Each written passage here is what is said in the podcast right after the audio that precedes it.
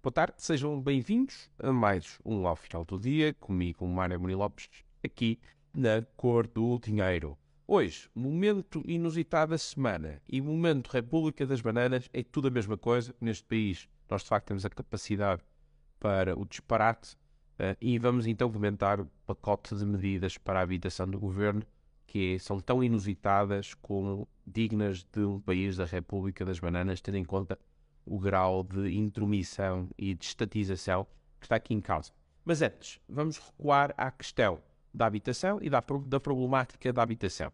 Existe, de facto, neste momento, um problema em Portugal com o mercado da habitação e do arrendamento também, estão relacionados, e isso tem que ver com aqui a dinâmica dos últimos anos, sobretudo nos últimos 20 anos, em que houve um aumento muito considerável da procura. Por um lado, aumentou o turismo, tivemos alguns uh, apartamentos, algumas casas convertidas em alojamento local, por outro lado, um aumento da procura derivado também de muita gente que veio para Portugal viver, nomeadamente os nómadas digitais, também os vistos gold, embora numa escala muito, muito pequena e para um segmento muito elevado.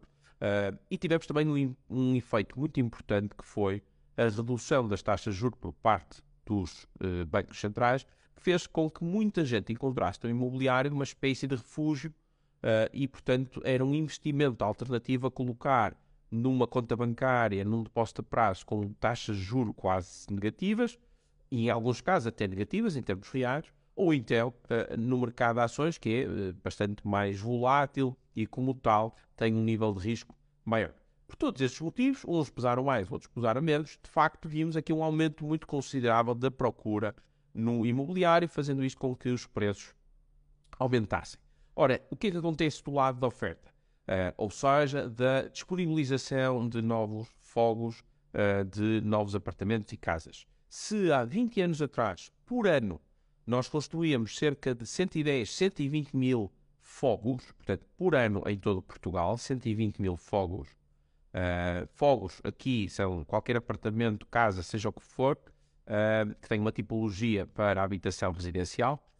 por outro lado, nos últimos anos, nós andamos a construir, em média, entre 15 a 20 mil fogos por ano para o país inteiro. Portanto, houve aqui um decréscimo brutal da construção, estamos a falar de mais de 80% eh, de queda no número de fogos construídos por ano, passou de 120 mil há 20 anos atrás para cerca de 15, 20 mil. Ou seja, a construção, a oferta não acompanhou um aumento da procura e, portanto, nós de facto temos aqui um, excesso de procura, se quiserem, fez então com que os preços aumentassem consideravelmente.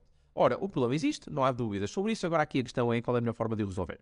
O governo entendeu e fez, apresentou uh, o pacote de medidas ontem que a forma de resolver isto é voltar a impor uma espécie de um PREC, num uh, plano revolucionário em curso, em que o Estado vai agora tomar posse, vai uh, taxar, vai se necessário, compulsivamente arrendar casas que estejam vagas, vai proibir o alojamento local. Tudo isto foi dito ontem por António Costa, inclusive a parte de arrendar compulsivamente. Ouviu bem? Compulsivamente. Ou seja, se tiver uma residência vaga, e não apenas de voluntário, já está previsto na lei que seja possível administrativamente fazer obras até por questões de, de segurança. Uh, aqui neste caso estamos a falar de, uma, eh, de um arrendamento compulsivo de algo que esteja vago, nomeadamente uma casa de família que vai de quando em vez, poderá ser então obrigado a arrendar. E como é que isto vai ser feito? Como em 75, em que os GNRs iam à casa das pessoas a ver se estavam a ser habitadas, como é que o Estado vai garantir que uh, de facto o, imóvel está, uh, está, está vago? Em cima disto temos todas as proibições, nomeadamente do alojamento local, temos a fixação das rendas, que só vai fazer com que haja agora aqui um mercado paralelo em que parte das rendas vão ser uh, uh, pagas por fora. Muita gente vai se assustar naturalmente com isto tudo e vai preferir nem sequer arrendar, depois vai estar sujeito então a esta discricionariedade do arrendamento uh, compulsivo. e portanto, todas estas, todas estas medidas podem ser resumidas em proibir, taxar, limitar, obrigar. Ou seja, é aqui o Estado a interferir na liberdade das pessoas e no uso da sua propriedade e dos seus imóveis, em função daquilo que acha que deve ser. Em cima disto, o Estado virou uma espécie de agência imobiliária, porque na verdade vai andar agora a arrendar por outros, vai também assumir caso as pessoas não consigam pagar, vai assumir as rendas dessas pessoas, vai andar a gerir o, uh, os alugueres e, portanto, vai subarrendar também e vai, então, garantir todo este processo que tipicamente a agência imobiliária, uma agência imobiliária, uh, uh, faz. Ora, estamos a falar do mesmo Estado que na Justiça, por vezes, tem um processo a arrastarem-se durante 10 anos, estamos a falar de tribunais administrativos, que regulam justamente este tipo de relações, ou então urgências hospitalares que estão, como estão, Uh, e que simplesmente não funciona. Portanto, o mesmo Estado que não consegue cumprir as suas funções mais essenciais, na saúde, na educação também, uh, veja essas greves, veja essa quantidade de escolas que têm aulas que não estão uh, neste momento a decorrer. Portanto, o Estado que é incapaz, é inepto de gerir as suas funções essenciais, agora quer virar uma espécie de agente imobiliário.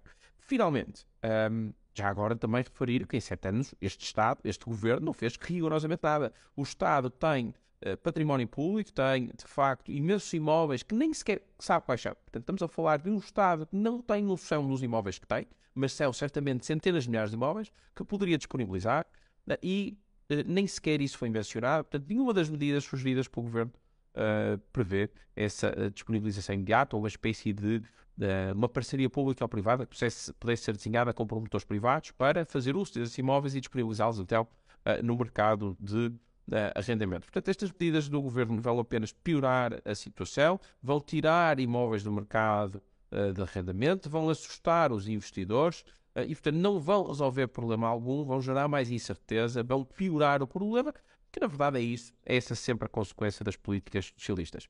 Finalmente, uh, gostaria de dar aqui, tentar dar um contributo daquilo que efetivamente pode ser feito a nível do mercado imobiliário. E isso passa, inevitavelmente, por medidas estruturais do lado da oferta que permitam aumentar a construção. Nós precisamos de construir, construir mais, construir em altura, construir rápido e construir mais barato. E para isto, primeiro, temos de facilitar os processos de licenciamento, rever todos os regulamentos que dificultam os processos de licenciamento, as burocracias, temos de isentar a, a construção de, de, muitos impostos, temos de reduzir IMTs, temos de eventualmente reduzir IMIs uh, para uh, imóveis que sejam postos em arrendamento, reduzir rendimentos prediais como incentivo a que haja uh, o arrendamento, a taxação sobre os rendimentos prediais, queria eu dizer. Portanto, do ponto de vista fiscal, há muita coisa a fazer para conseguirmos construir mais barato e para darmos incentivos às pessoas para colocarem os seus imóveis no arrendamento. Temos de permitir construir em altura. Uh, existe aqui em Portugal uma, uma, uma, aversão pela construção em altura, mas a construção em altura, altura é inevitável. A única forma de existir economia de escala na construção. Uh, e, portanto, temos de desbloquear a construção em altura para que no mesmo espaço seja possível construir muito mais. Uh, temos de acelerar todos os processos de licenciamento para que seja possível construir mais rápido. E o Estado também tem imenso património que poderia disponibilizar uma vez mais, voltando atrás, nas, nas tais parcerias público-privadas na habitação, uh, para conseguir, desta forma, para disponibilizar mais imóveis uh, e, portanto, garantir que chegam mais imóveis ao, ao mercado. É esta a única forma de, com uma forma estrutural, demora mais tempo, é verdade, mas é a única forma de, de facto, resolver o problema dos preços elevados do imobiliário, é aumentar a oferta e, com isso, fazer ajudar a que os preços diminuam. Por outro lado, muito importante também, é o crescimento económico, mas deste governo certamente não, será qualquer, não sairá qualquer medida uh, que promova o crescimento económico. Este governo em sete anos nunca o fez, portanto não, não, não, irá ser agora que irá fazer qualquer tipo de reforma estrutural. Este governo apenas uh, interessa distribuir algumas migalhas, algumas prebendas, fazer um remendo aqui e ali, portanto numa lógica de mercearia, gerir o dia a dia e nunca mais uh, do que isto. e se isto já era mau, agora temos um governo que acha que governa uma Venezuela ou uma Cuba porque vem com medidas para o mercado imobiliário que seriam típicas uh, de um país da América Central ou da América uh, do Sul. Com isto me despeço, desejando-nos um ótimo fim de semana e até para a semana.